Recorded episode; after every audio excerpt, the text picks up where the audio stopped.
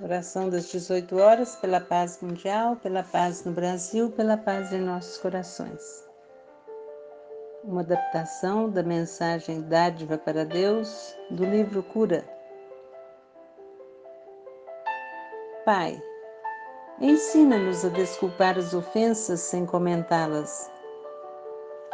Auxiliar os companheiros do caminho sem falar disso a ninguém humilhar-se para os amigos a fim de conservá-los, a escutar referências infelizes, envolvendo-as no silêncio, a ver quadros inconvenientes ou destrutivos, apagando-lhes as imagens e as cores na memória, para que não cheguem à conversação. Ajude-nos a solucionar problemas dessa ou daquela pessoa amiga sem que ela venha saber disso a abster-se de qualquer comentário infeliz quando o propósito de enunciá-lo nos visite a cabeça. A repetir informações sem alterar a voz e sem críticas, mesmo risonhas, com os nossos semelhantes que ainda não hajam adquirido a suficiência desejável no domínio da compreensão.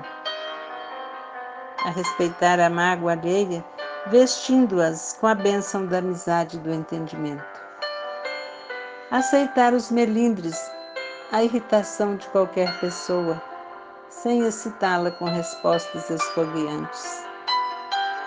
Apagar o braseiro da discórdia no nascedouro, sem contar vantagens de semelhante construção espiritual.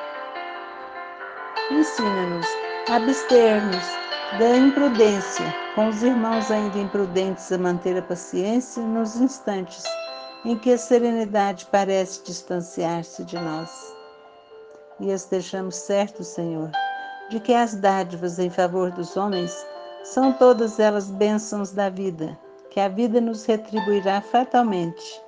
No entanto, existem dádivas para Deus, que os beneficiados desconhecem e que Deus saberá premiar com a luz da alegria e com a paz do coração. Assim seja.